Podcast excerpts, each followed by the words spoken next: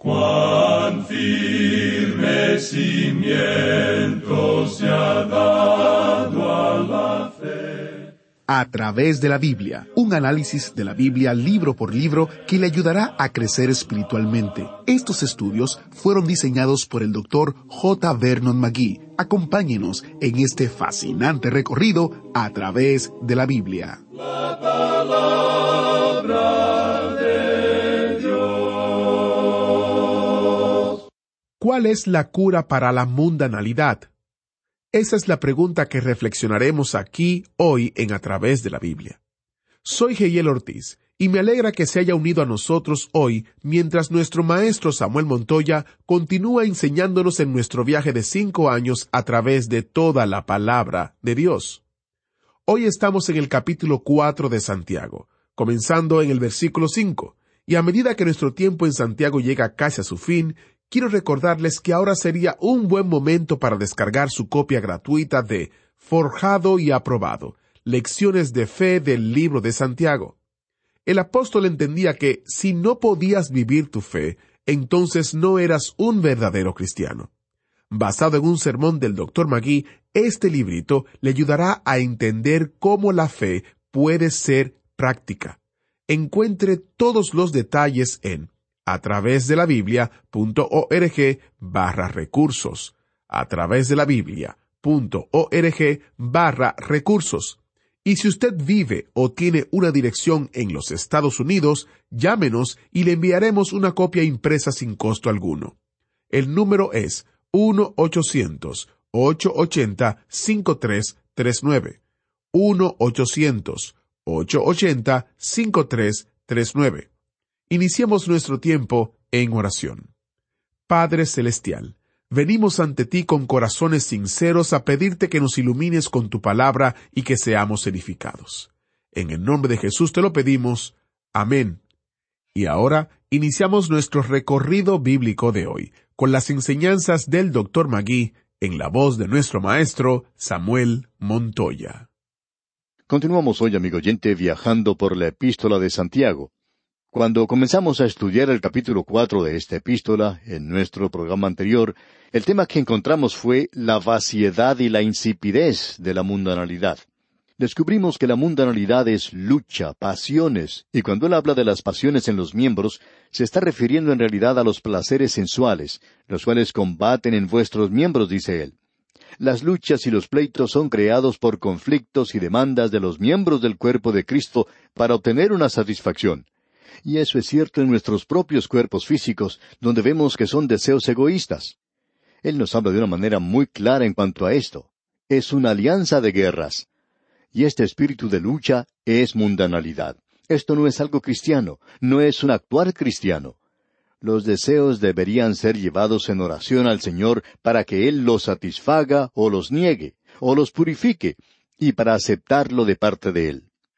Quisiéramos compartir algo con usted, amigo oyente, que ya hemos compartido anteriormente. Se trata de algo que debemos incorporar a nuestra propia vida de oración. ¿Cuál es la cura para la mundanalidad?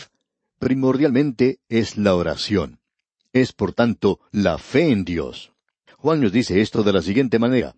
Y esta es la victoria que ha vencido al mundo, nuestra fe es confiar absolutamente en Dios, dirigiéndonos a Él en oración y entregándole a Él aquello que se encuentra en nuestro corazón. Y cuando uno descubre que allí hay luchas y envidias, entonces debemos hablar con Él en cuanto a esto. Muchos de nosotros nos dirigimos al Señor y le decimos lo buenos que somos, y porque hemos sido muchachitos y muchachitas buenos, y porque hemos ido a la escuela dominical, bueno, Él debería darnos algún premio por eso. Hablemos honradamente con Él y digámosle las cosas tal cual son. Escucha ahora lo que vamos a presentarle, algo que fue escrito hace muchos años por ese místico y escritor francés llamado Fenelón. Él vivió entre los años 1651 y 1715.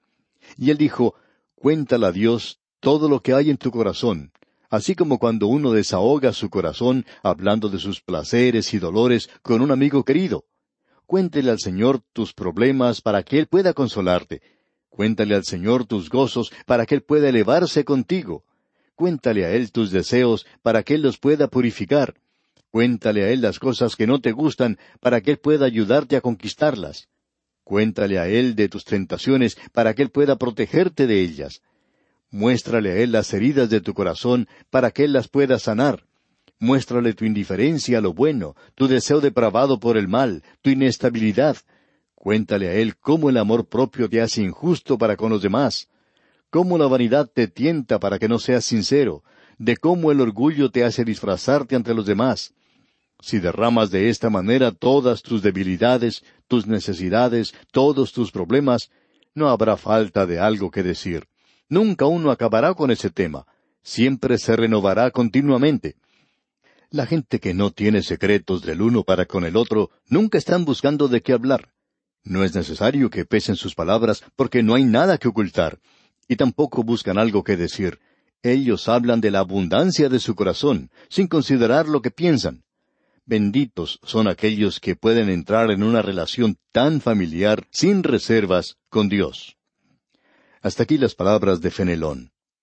El autor de estos estudios bíblicos, el doctor J. Vernon McGee, contaba que en cierta ocasión él estuvo enfermo, y esto le dio a él la oportunidad para pasar más tiempo en su hogar que lo que acostumbraba. Eso le permitió a él y a su esposa poder conversar mucho más tiempo de lo que habían hecho hasta ese entonces, porque ahora se encontraban en el hogar por un período más largo de tiempo del que habían tenido desde el momento en que se habían casado. Él decía que desde el momento cuando se casaron él tuvo que ir a buscar trabajo y desde ese primer día nunca se habían detenido en su andar y que había algunas cosas de las cuales necesitaban hablar, porque uno puede crear malentendidos. Él dice que tuvo conversaciones maravillosas con su esposa y que hablaron claramente de todas las cosas que se presentaron. Fue una experiencia realmente maravillosa, y él le dijo a su esposa, Querida, esto es mucho más hermoso que lo que fue nuestra luna de miel. Pues bien, esa es la relación que uno debe tener con Dios, amigo oyente. Después de haber leído lo que dijo ese escritor francés, creemos que uno puede llegar a la conclusión de que le va a decir todo al Señor Jesucristo. Amigo oyente, uno puede hablar con Él de tal manera que si el Señor hablara con las autoridades y contara todo lo que uno le dice, quizá lo envían a la cárcel a uno, porque Él comprende, Él conoce todo y Él ha perdonado. Y uno le puede decir a Él todo, absolutamente todo. Eso es lo único en este mundo que puede sacar la envidia, los celos y las luchas del corazón de uno. Él puede quitar esa inquietud que uno tiene, y no es necesario que uno vaya a un psiquiatra. Lo único que el psiquiatra hace es cambiar el problema de uno de un lado para otro. Lo que uno necesita, amigo oyente, es librarse de ese problema, y por cierto que podemos ir al Señor Jesucristo y contarle todo lo que tenemos. Eso es lo que Él está diciendo aquí que es la solución para esas cosas. Esa es la razón por la cual usted y yo oramos. Pero muchas veces nosotros oramos con propósitos egoístas, y eso es lo que nos dice aquí, para satisfacer nuestros propios deseos. Y luego estamos dispuestos a llegar a ciertos acuerdos con el mundo para poder obtener nuestros propósitos. Y Él nos llama a nosotros adúlteros y adúlteras. Dice que la amistad con el mundo es enemistad con Dios. Es por eso que no conviene unirse a los diferentes clubes que existen en este mundo. No es necesario hacer eso aunque se lo pidan a uno. ¿Y sabe por qué, amigo oyente? Bueno, porque uno puede encontrar tanta mundanalidad en la iglesia que no es necesario entonces unirse a una organización mundana. Ahora escuchemos lo que Santiago dice en el versículo cinco del capítulo cuatro de su epístola. ¿O pensáis que la Escritura dice en vano, el Espíritu que Él ha hecho morar en nosotros nos anhela celosamente? ¿Qué es lo que estamos tratando de hacer?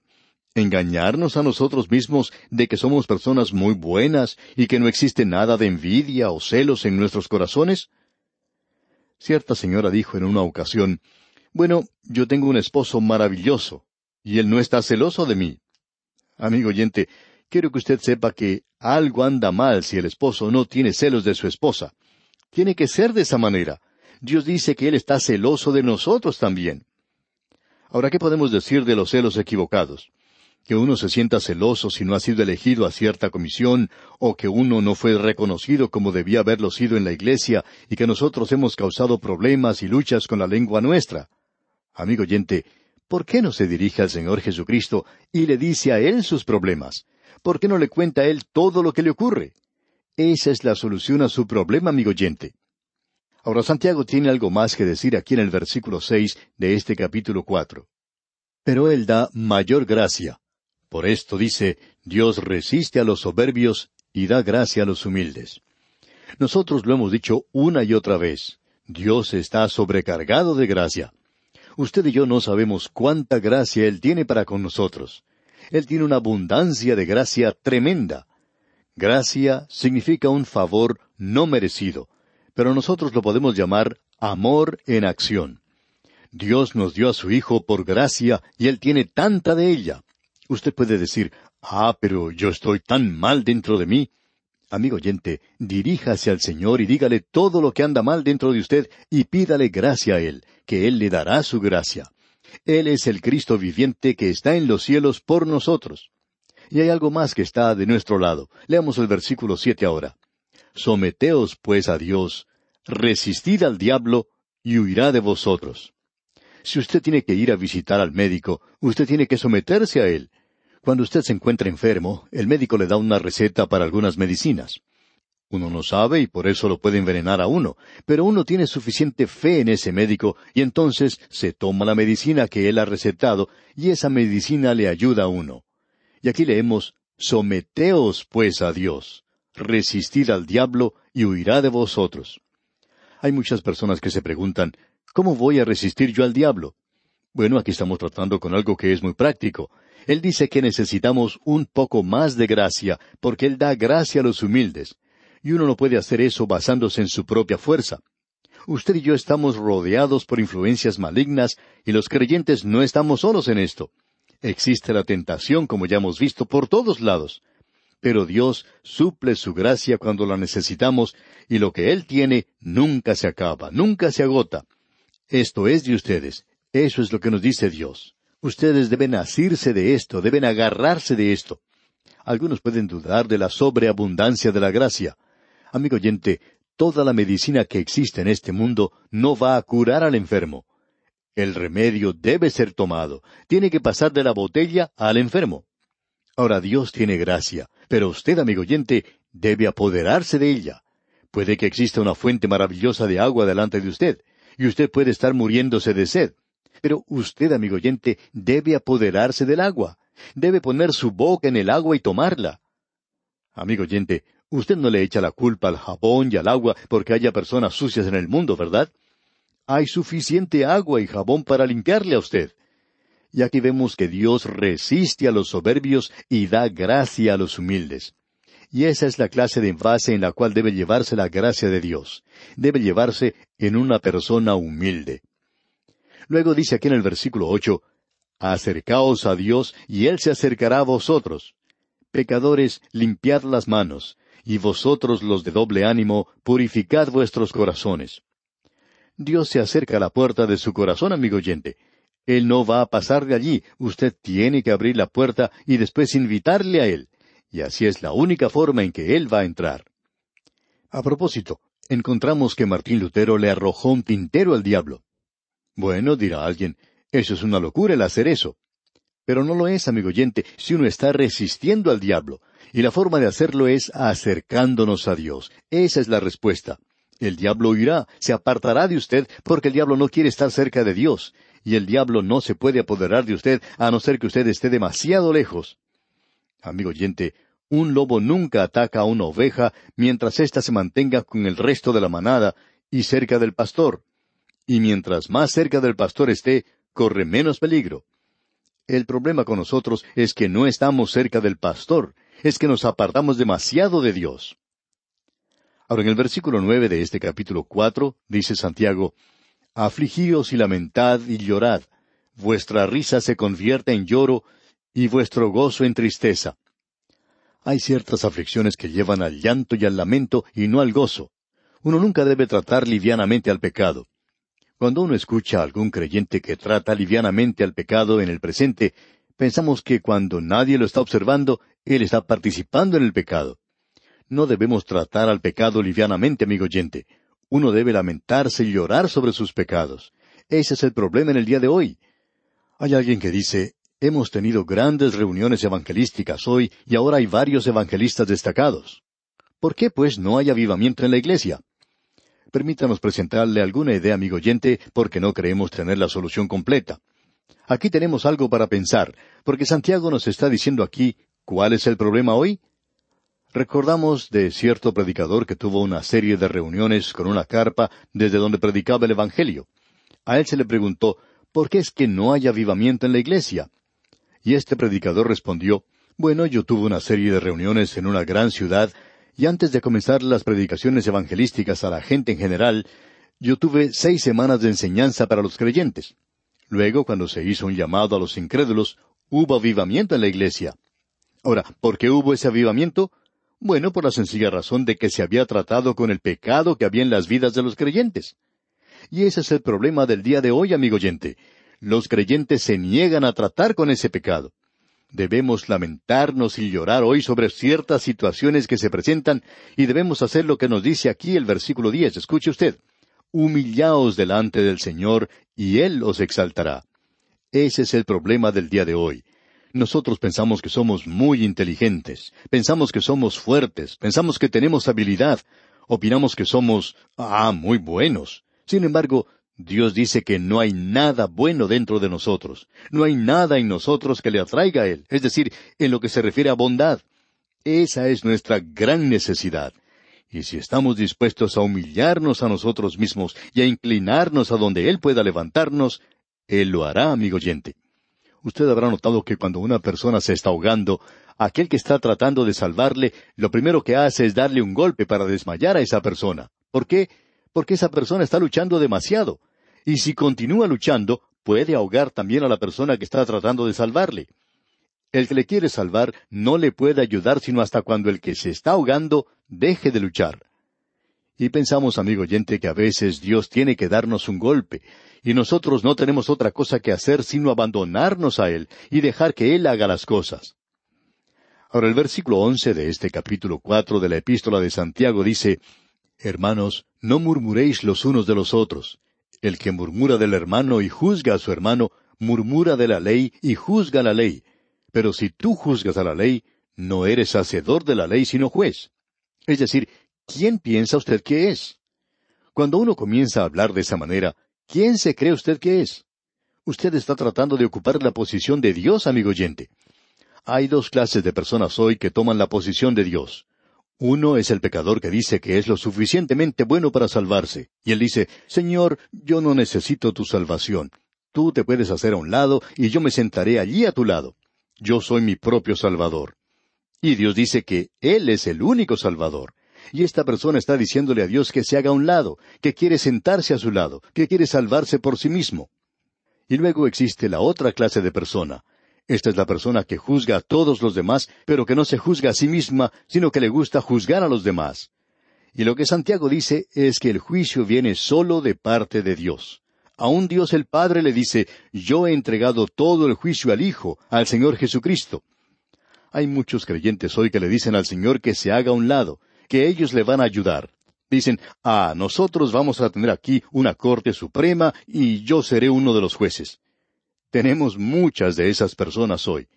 ¿Qué Corte Suprema la que puede proveer la Iglesia hoy? Amigo oyente, usted tiene que ir a Él, pero tiene que ir humildemente. Ahora el versículo doce de este capítulo cuatro de Santiago dice, Un solo es el dador de la ley que puede salvar y perder. Pero tú, ¿Quién eres para que juzgues a otro? ¿Qué es lo que usted piensa, amigo oyente? ¿De dónde sacó la idea de que usted puede juzgar a los demás? Amigo oyente, a veces nos llegan cartas de crítica a nosotros, diciéndonos que deberíamos hacer las cosas de esta o de esta otra manera, y nos indican que nosotros debemos enseñar esto o aquello, o que hemos cometido alguna equivocación aquí o allí. Esas cartas van a parar a ese archivo circular que existe en todas las oficinas, o sea, a la basura nosotros debemos responder directamente al Señor Jesucristo, porque Él es nuestro juez, y no aquel creyente que nos escribe una carta de crítica. Ahora veamos lo que dice aquí el versículo trece. Vamos ahora los que decís, hoy y mañana iremos a tal ciudad y estaremos allá un año y traficaremos y ganaremos. Aquí tenemos algo más que los creyentes hacen, muchos planes para el futuro. Hemos aprendido, y nos demoramos mucho tiempo en aprenderlo, que uno no debe planear las cosas para el futuro. A veces uno acepta ciertas obligaciones, pero las debe cancelar si uno se enferma. Ahora es difícil cancelarlas y a uno no le gusta hacer eso, pero uno puede pensar en este pasaje de las Escrituras. Vamos ahora, los que decís, hoy y mañana iremos a tal ciudad, y tendremos una conferencia bíblica. Allí tendremos un tiempo maravilloso y creemos que es la voluntad de Dios. Bueno, eso no es exactamente lo que Él nos está diciendo aquí. Es lo que Dios nos dice. Y en los versículos catorce al diecisiete de este capítulo cuatro de la epístola de Santiago leemos Cuando no sabéis lo que será mañana, porque ¿qué es vuestra vida? Ciertamente es neblina que se aparece por un poco de tiempo y luego se desvanece. En lugar de lo cual deberíais decir, si el Señor quiere, viviremos y haremos esto o aquello. Pero ahora os jactáis en vuestras soberbias. Toda jactancia semejante es mala, y al que sabe hacer lo bueno y no lo hace, le es pecado. Hay muchas personas que están pecando hoy y no lo saben. Si usted sabe hacer lo bueno en ciertos casos, usted tiene que hacer cierta cosa, usted debe ayudar en cierta causa. Y si usted no hace eso, entonces eso es pecado, amigo oyente. Vamos a regresar a esto para ver qué es su vida. Aquí se nos dice en realidad que su vida es sencillamente un vapor, una neblina. Notemos eso. Ciertamente es neblina que se aparece por un poco de tiempo y luego se desvanece. Si usted vive en la costa, a veces comienza un día maravilloso. El agua del océano es azul, y el cielo es tan azul como el agua, y todo es realmente maravilloso. Y de pronto uno se detiene en una parte del camino, y cuando empieza el día siguiente, todo está cubierto por una neblina. De seguro que usted ha podido apreciar esto. Uno no puede salir porque ocurren accidentes de tráfico. Tampoco puede salir a causa de la neblina. La vida humana que se vive aparte de Dios y sin Dios es el fracaso más grande que se pueda ver en este universo de Dios. Todo lo demás sirve un propósito largo y útil. El sol y el cielo, las partículas de energía, y nosotros recibimos solamente algo de eso. La luna sirve un propósito. Y muchos de ustedes, amigos oyentes, se han casado debido a esa luna que está allá arriba. Sirve cierto propósito. Fue el poeta quien dijo, Solo el hombre es vil. La vida humana está dislocada y es un fracaso tremendo.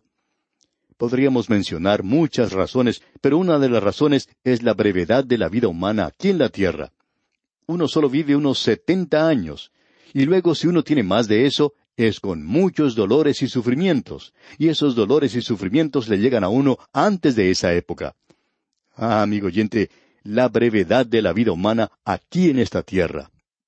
Muchos de nosotros en realidad nunca hemos aprendido a vivir sobre esta tierra, y la causa de ello es que usted y yo no deberíamos pasar nuestro tiempo en luchas, en envidias y celos. Eso arruina una vida.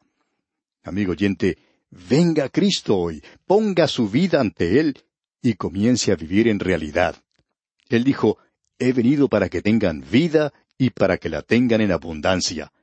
Él quiere darle a usted una vida que es una vida verdadera. ¿Está usted viviendo esa vida hoy, amigo oyente? Y aquí nos detenemos por hoy. Que Dios le bendiga es nuestra ferviente oración. ¿Fue de ayuda para usted el estudio de hoy? ¿Desea enviarnos algún comentario de lo que ha estado escuchando? Entonces escríbanos, no espere más. Nuestro correo electrónico es atv@transmundial.org. atv@transmundial.org. Si desea recibir las notas y bosquejos de lo que estamos estudiando, suscríbase gratis en nuestra página en internet a través de la Biblia .org barra notas a través de la Biblia.org barra notas.